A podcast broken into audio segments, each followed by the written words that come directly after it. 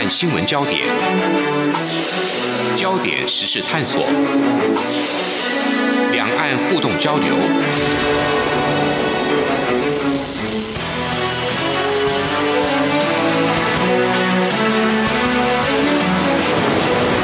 请听黄丽杰制作主持的《两岸 ING》。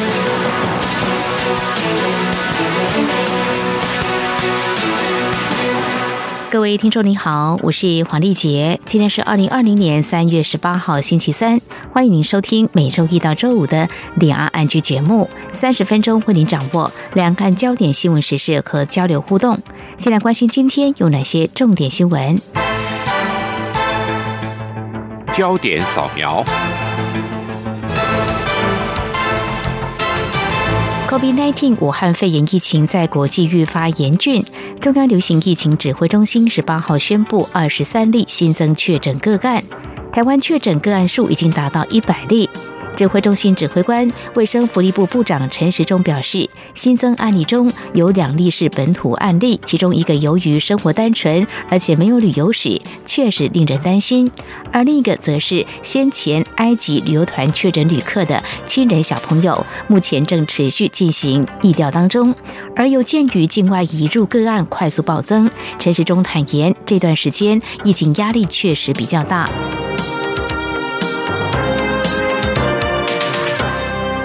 武汉肺炎 （COVID-19） 疫情持续升温，中央流行疫情指挥中心指挥官、卫福部长陈时中今天宣布，从十九号凌晨零点开始，非本国籍者一律限制入境。如果持证明或许可入境的外籍人士以及本国籍民众，入境后都需居家检疫十四天。外界担心防疫量恐怕会因此吃紧，对此，指挥中心社区防疫组副组长庄仁祥回应表示，目前除了有书面版的入境健康声明书掌握居家检疫者外，其实入境前也会要求填写电子版的相关资讯，让村里长以及防疫人员可以同步掌握。中央流行疫情指挥中心宣布，本学期禁止高中以下师生出国，被认为有违宪的疑虑。包括立委及法学界都建议总统颁布紧急命令，让政府有足够法源跟权限实施边境管制以及推动各项防疫措施。对此，总统府发言人丁允恭今天表示，关于各项防疫工作，现有的相关法律已有充分授权，目前还没有颁布紧急命令的考量。政府团队会持续讨论，是疫情的演进与变化，在适当的时候提出适切的作为。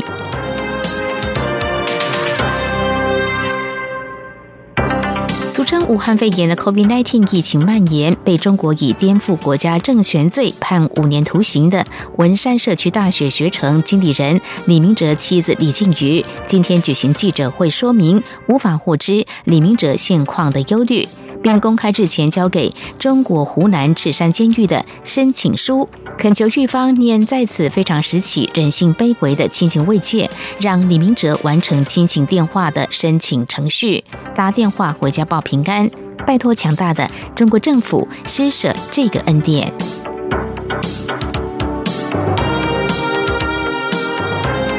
国官方今天十八号公布，十七号新增一例二零一九冠状病毒疾病 （COVID-19） 武汉肺炎境内确诊病例，来自武汉境外输入确诊有十二例，而湖北省的新增疑似病例及现有疑似病例都是零例。此外，香港特别行政区累计确诊一百六十七例，澳门特别行政区累计确诊十三例。在俗称武汉肺炎的 COVID-19 疫情在全球肆虐之际，香港大学微生物系教授袁国勇及龙振邦今天在《明报》撰文批评严重急性呼吸道症候群 SARS 发生十七年后，也会市场仍旧禁而不绝，明目张胆。武汉肺炎是中国人劣质文化的产物，如果态度不改，日后必再出现类似病毒。文章另外也批评网传病毒源自美国，好五十证，自欺欺人，希望市民不要再乱传，以免贻笑大方。文章还认为，民间及国际媒体使用“武汉冠状病毒”或“武汉肺炎”，简单通俗，方便沟通。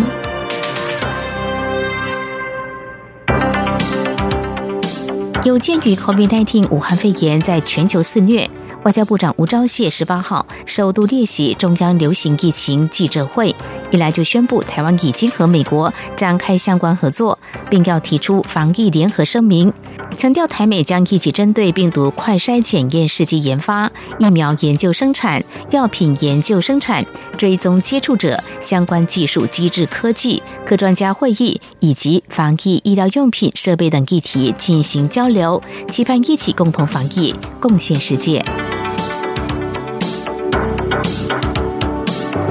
俗称武汉肺炎的 COVID-19 在全球多国蔓延，欧美国家正迈入疫情高峰。美国总统川普坦言，疫情恐怕会让美国经济步入衰退，美国景气前景堪虑。台湾今年经济成长是否会进一步受到冲击？主计长朱泽民今天在立法院财政委员会备询时表示，以主计总处内部预估，即使疫情延烧六个月，台湾经济成长率仍有百分之二点二的成长。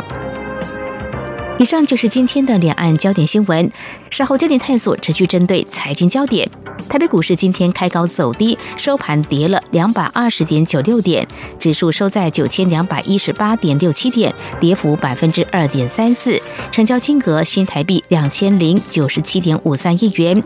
由于武汉肺炎疫情延烧多国，为什么近期美国旧股市的政策陆续出笼，全球股市还是重挫呢？而在二零一七年已经走入空头市场的大陆股市，为什么近期跌幅有限？还有台股金中指两年多来上万点了，但是疫情社会有哪些产业？未来股市波动又有哪些观察焦点？稍后将访问财讯双周刊副总主笔郭廷玉解析观察。明天的历史就是今天的新闻，掌握两岸焦点新闻，就在《两岸 ING》节目。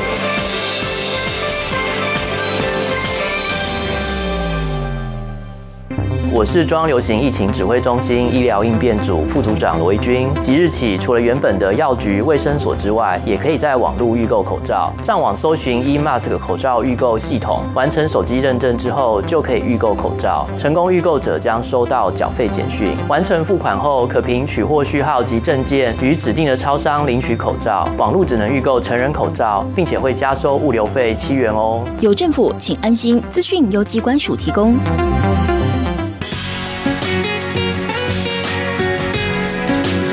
是中央广播电台台湾之音。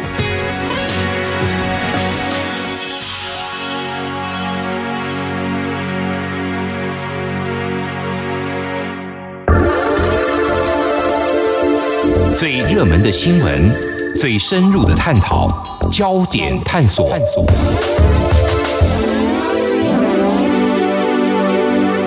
这里是中央广播电台，听众朋友现在所收听的节目是聊 I G 新冠肺炎，也就是武汉肺炎疫情，从去年十二月在中国大陆武汉爆发之后，延烧多个国家。由于尚未有药物，还有疫苗，因此对经济的冲击逐渐显现。美国股市最近连番重挫，中国大陆沪深指数也大幅震荡，台北股市则是已经跌破了万点。全球股市可以说是哀鸿遍野，何时可望止血呢？未来。经济产业发展又有哪些观察焦点？我们在今天访问财讯双周刊副总主笔郭廷玉观察解析，非常欢迎郭副总主笔，您好。你好，主持人好，各位听众大家好。好，我们现在看到最新的讯息，就是美国股市十八号在政府借出一兆美元刺激经济方案之后止跌反弹了。不过就在这个新冠肺炎，就是俗称武汉肺炎疫情肆虐之下，美股呢已经从近期高点狂泻超过两成哦，可以说是坠入熊市。像欧股、日股好像也是接连如此，全球主要股市惨跌。不过最近美国联总会在半个月内有两次降息救市的。动作为什么没有办法达到预期成效？呃，副总主笔就这个部分是不是谈你的观察呢？是，我想其实大家也会观察到，就是这个美国股市是全世界最大的股市嘛，所以大家会以它为一个重要的指标。但是自从进入这个三月份以来，它常常就是出现大涨大跌哦。那我们可以看到，这个道琼工业指数动辄可能呃有时候。下跌两千多点，有时候又上涨一千多点、两千点，那它这个震荡的幅度非常的大哦。那甚至于这个当中还有三次的这个熔断交易，就是说因为这个市场波动太大了，所以要停止交易一个几分钟，让大家可以稍微冷却一下情绪哦。那像这个就是呃，大概是从一九八七年以来哦首见的，而且是在一个月里面的连续的三次。那其中呢，就是像大家所讲的，这个新闻画面看起来是还蛮恐慌，就是呃，大家为了要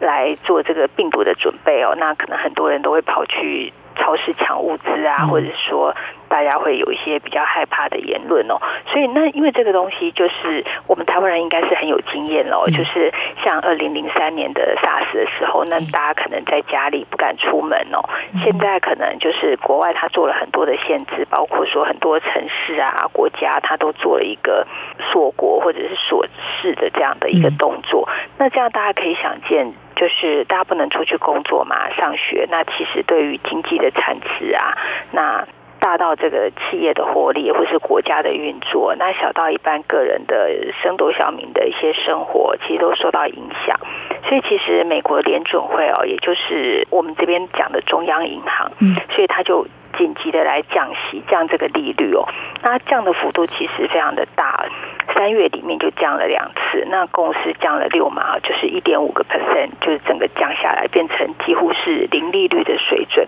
那只是一降了之后，其实市场也是非常害怕哦。就是说，本来其实呃，在这个成平时期没有什么事的时候，那这个联准会降息的话。让借贷的成本变得比较低哦，那其实对股市来讲，它是受到欢迎的。但是它这次这个快速的降息，其实大家其实有点吓到，就想说，哎，这个联准会是不是觉得未来的经济会非常的差，差到可能像是二零零八年这个美国出现的金融海啸一样？哦，那当时的其实失业率啊都飙得非常高，然后。呃，也是很多企业倒闭啊，那个人的这个房子被拍卖，那会不会是那样的情况？所以其实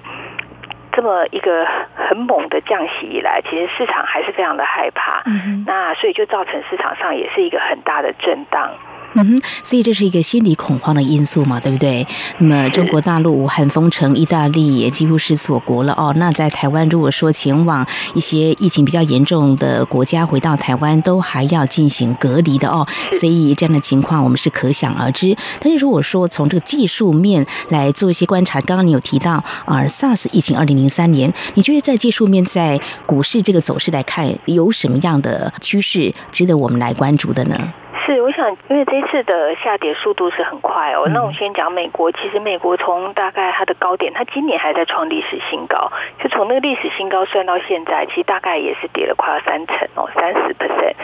非常大的一个跌幅。那以台湾来讲，大概跌了二十三个 percent 左右，到目前哦，所以其实这个跌幅是蛮大的。而且其实我们一般在做技术分析看的话，大概跌幅超过二十 percent，它就是进入一个熊市哦，就进入一个空头市。场，所以其实呃。全世界各个股市以现在的跌幅看起来，其实它都是进入一个空头市场的状态。哦，是那么提到台股近三十年来台股史上六度上演万点行情，其中呢，大概从二零一七年五月以来到现在，万点行情是最久的。去年十二月二十二号还收在一万一千两百七十一点二五点，可以说创下超过二十九年的新高。那么在今年年初，其实我们在节目当中还探讨说，是不是可以上万点？但是武汉肺炎。疫情一爆发呢，很多的情况可能都要重新做一些观察。所以谈到跟美股联动性相当高的台股，那么在前两天破万点收盘，有哪些原因就是受到美股的影响，还是说有哪些警讯我们要特别关注的呢？嗯，我想其实第一个当然其实。呃，是受到疫情的影响哈，就是本来台湾跟中国大陆就是很接近的，然后在这个经济上面的供应链也是非常紧密的。那当然就是从这个中国大陆爆发这个武汉肺炎以来，那我们也知道它的生产线很多都停滞嘛。那停滞就是说，哎，你可能即使做得出来，然后你要组装成一台电脑，可是里面就是少一些零件，所以它其实整个供应链是出现问题的。那本来在二月的时候。呃，情况最严重的话是在中国大陆这边。那对对台商的影响当然是说，因为我们台商有很多的投资啊、设厂啊，都是在中国大陆。那当时其实是供应端出了问题，就是说，哎，美国啊，或者欧美这边来跟你订货啊，买买手机啊，买电脑，那你就在中国大陆做。那但是很多厂商呢，它都是台商在运作的。那变成说，因为这个工厂端哦，中国是世界工厂嘛，所以其实工厂端这边很多的城市啊，它停止了这个活动哦，所以就是说，你你生产的东西出不来，或者说零件出不来，它本来就是在供应端，它有一个很大的停滞。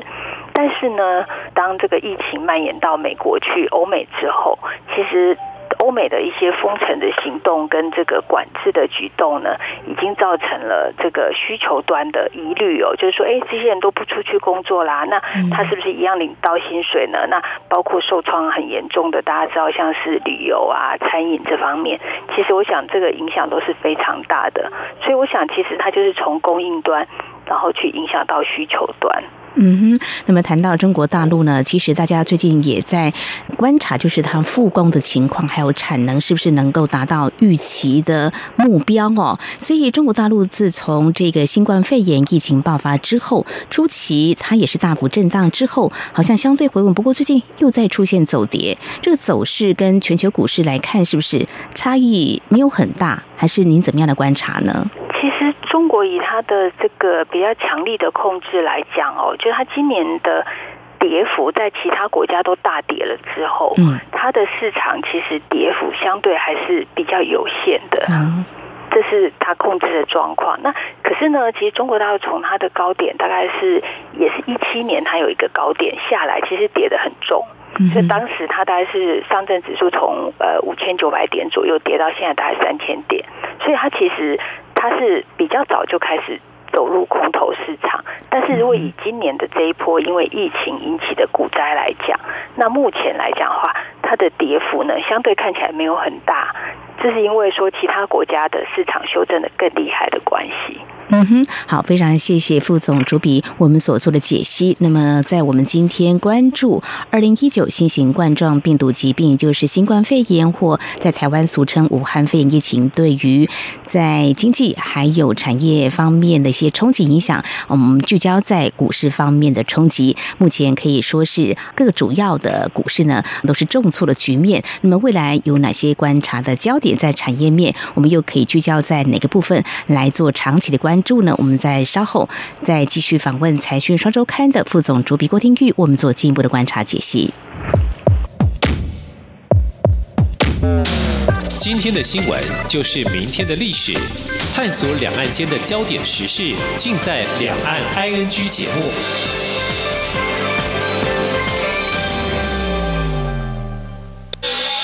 这里是中央广播电台台湾之音。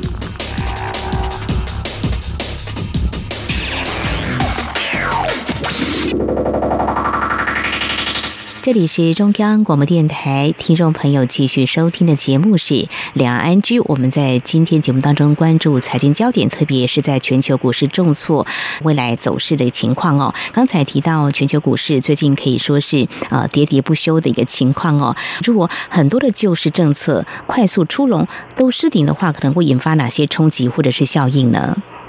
是，我想其实大家现在都可以看到，就是各国政府都推出。还蛮积极的一个救市政策，那这个可以分为两部分哦。一部分就是所谓的货币政策，就是说，诶，在大家这个周转出现问题的时候，那政府呢就是用这个降低利率啊、印钞票的方式，把这个钞票大量的灌进市场，让它不至于说因为周转不灵而倒闭哦。那周转不灵，我想可能大家都知道，包括比如说餐厅啊没有客人来，那你收不到这个现金，但是你可能还是要付这个相关的成本啊，包。括租金啊，员工的这个薪水啊，所以他当然是我都会提出一些纾困的方案哦。但是如果这个状况呢一直持续下去的话，其其实呃，大家也可以想到，他其实最终最终要真正有效的来解决这个问题，他还是要出现一个疫苗，或者是说要出现一个疗效，要出现一种药物。就像我们诶流感要吃克流感是一样的，就说要不就是要有一个疫苗来防止你以后受到传染，要不就是以后要有一个药物，当你受到感染的时候，你吃这个药可以在一段时间内可以康复。那我想这个才是根本的解决之道。目前来讲的话，其实大家各国都非常积极的在做这一块的发展，但是。呃，看起来的话，可能要几个月。哦，好，所以这段期间呢，各国尽量祭出一些救经济的政策的方案。嗯，那这样来看的话，武汉肺炎疫情打乱原有的产业发展趋势。刚才我们提到说，其实很多都是心理的恐慌。当然，最直接、最务实来看，就是说，如果真的没有疫苗或药物的话呢，大家还是不安的。怎么样拼经济呢？所以，怎么样来消弭这个恐惧？还有拨开云雾来看，从社会的产业。来做一些观察，目前来看，那么是不是可以看出有哪些是相当被看好的呢？是，我想其实，在解决问题的方面，其实台湾这次的防疫是被全世界各国所拿来作为范本的哦，就是说管控得当，然后在物资的分配上面也是用科技的力量让它变得很公平。那接下来呢，其实当然就是说，呃，目标上当然是尽量延缓这个。大规模的感染，因为这个会拖垮整个的医疗资源嘛。那我想，其实台湾的这几个动作，其他各国很多都有在报道跟推崇。那我想说，其实台湾这次算是超前的一个预备哦。所以这个防疫的话，我想其实大家可以看一看台湾的状况，可能就可以比较了解到。各国的一个做法，反正这次其实我们是在前面的。那但是呢，其实即使是这样，大家也可以知道说，其实我们以 SARS 的经验来讲，哎，它最后终究也是不知道为什么就消失了。嗯，那大家最后还是恢复了正常。如果没有恢复正常的话，其实。呃，以台湾目前的状况，其实我们自己会觉得它是至少还是在控制之内的。只要你做了必要的一些防护的措施，那我觉得在有限度的状况之下，还是大家继续的维持这个社会啊、经济啊这个运行，其实是这样。那我觉得台湾的状况有可能可以作为一个，就是说在呃疫苗啊或是药物还没有出来之前，哎，大家可以模拟想象的一个状况。嗯哼，在产业面有哪些受惠的产业？在台湾，其实我们是有一定的基础，或者未来可以因为这次疫情，也许可以在研发技术方面是可以做一些发展的呢。是，我想其实在这个哈，其实大家就可以去想很明白，就是哎，我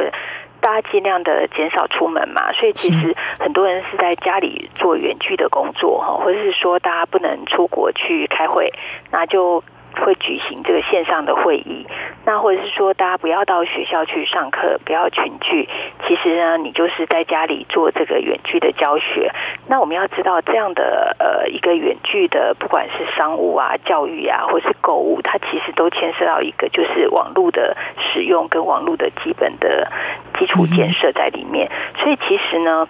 呃，相关来讲的话，其实包括线上的教育啦，或者是说线上的购物啦，只要是说跟这个网络线上的商业，它的这个发展会更加的蓬勃。那其实，呃，除了做这些电子商务，或者是说这个线上会议的这个业者之外，它其实它最需要的就是一个数据中心，就是处理的大家这些资讯的交流的中心哦。那我想，其实举举个例子来讲，比如说我们大家现在关心疫情，你可能呃除了新闻之外，可能会听广播啦，或者说在手机上装一个 APP 啦，随时就可以收到这个疫情的状况。那它其实到最后呢，是要通到一个资料中心去做交换的。所以，其实在这方面呢，这个需求就会。蛮不错的，那这个东西其实，在台湾来讲，它就是一个伺服器的制造。嗯哼，是。那另外一个面向来看，就是说，以我个人的经验，这天到药局去买东西，那么就药局的人说啊，这个呃原物材料呢都在中国大陆，目前因为复工的情况不如预期，可能出不来了。就是我们谈到这个产业面，只这个部分来看的话，会不会有些相关的产业在布局上会受到一些影响？是目前可以观察的出来吗？你受到影响，我想几乎是所有的行业大部分都受到了影响，因为现在烧到欧美，就是整个需求面的下降嘛。之前在中国这边的话，比较是供应，就是人家要买，但是你做不出来。那现在来讲的话，已经变成是呃需求这边也在观望，那供给这边也在等待慢慢的恢复当中。所以其实。呃，虽然说这个供应链大家中间都在调整，但是其实不管是国家或者是上市贵公司，大家现在每天最重要的就是先关心疫情，然后再接下来才是呃去做他们的商业计划。我想，其实，在这样的状况之下，其实相对一定会比较好，就是我们刚刚讲到的，像是这个伺服器啦，哈，这个交换，就是作为这个数据中心使用的，其实它就是包括像半导体啦，那像伺服器里面要用的。这个。呃，板子啊、IC 啊，这些其实相对来讲都是好的。那这个部分，其实我们财讯杂志后面就会有比较详细的分析。我们这边就是跟大家报告一个方向，这样是好，非常谢谢副总朱炳您的解析跟说明哦。好，我们最后来谈，就是说，嗯，投资人手上会有股票，我想呢，呃，真的是有蛮多，嗯，他必须要做的功课了。特别是现在哦，因为影响股市的面向跟因素还挺多。如果说以短期来看的话，因为目前很多国家都提出了一些救经济的措施，所以短期来看，可能有哪些必须要注意的部分呢？那稍后再来谈长期的部分。嗯，OK，其实就短期来讲，大家可能还是要比较注意到这个持股比率的控管哦，因为现在我们可以看到每天道琼可能上下都是千点在震荡的哦，那这个状况其实算是波动的。这个幅度是史上是最大的，所以其实在这里面，大家就千万要注意，就是要保留一部分的现金，然后不要使用这个杠杆，不要去借贷，因为很容易就会有追缴的问题。这是短期的部分，因为短期其实整个市场都没有收敛，就是。包括股票市场，它一下大涨，一下大跌，其实它并没有落地的现象，所以这个是要特别注意的。嗯哼，那长期来看呢？因为刚才我们提到说，其实最希望就是药物或疫苗可以赶快研发出来，但是在这个等待的同时，其实过去在节目当中我们谈的比较多，像在今年可能是五 G 产业的我一些明星的这个产业，在因为这个疫情的影响，是不是可能会有呃一番的改变？所以长期大概又可以关注哪些面？像如果说我们在扣紧，在过去二零零三年 SARS 疫情，或者说二零零八年的金融海啸，当时很多国家祭出很多经济振兴的措施，那么是不是在？长期关注部分，我们有哪些可以做一些参考，或怎么样来看未来的走势？嗯，是，我想其实这一次的疫情跟两千零八年的有一些不同啊。两千零八年是因为美国的这个次贷风暴，就是它的这个银行贷款跟房屋泡沫的关系哦造成的。可是这一次是因为疫情造成的停滞。那我们可以想另外一个，就是说如果疫情解决了会怎么样？嗯，那其他疫情解决了，如果时间不要拖得太长的话，其实还是可以恢复到。大家正常的那个一个活动哦，就是还是可以正常的消费啊，正常的工作，这个结就会解开。嗯，所以他如果说疫情有得到控制的话，其实这个反弹回去也是会很快的。只是目前来讲的话，我们并没有把握去做这样的预测。嗯哼，所以呢，比较可以作为参考，应该是二零零三年的严重急性呼吸道症候群 SARS 当时的情况。是是，当时大家也知道，就是它其实当然是也是跌得很惨啊。那时候不管是股票或是房地产，可是等到哎发现这个一两个月它的情形并没有再变严重之后，这个市场就快速的反弹。嗯哼，好，所以呢，目前全球正在和武汉肺炎，也就是新冠肺炎在积极对抗之际呢，对于经济的冲击，那么到底有多大呢？我们在今天非常谢谢财讯双周刊的副总主笔郭廷玉来谈谈，面对新型疾病造成的恐惧跟对未来的不确定性疑虑，全球股市重挫喋喋不休，未来股市走势会是如何？还有对经济产业的影响，非常谢谢副总主笔您的观察解析，谢谢。您，谢谢，谢谢。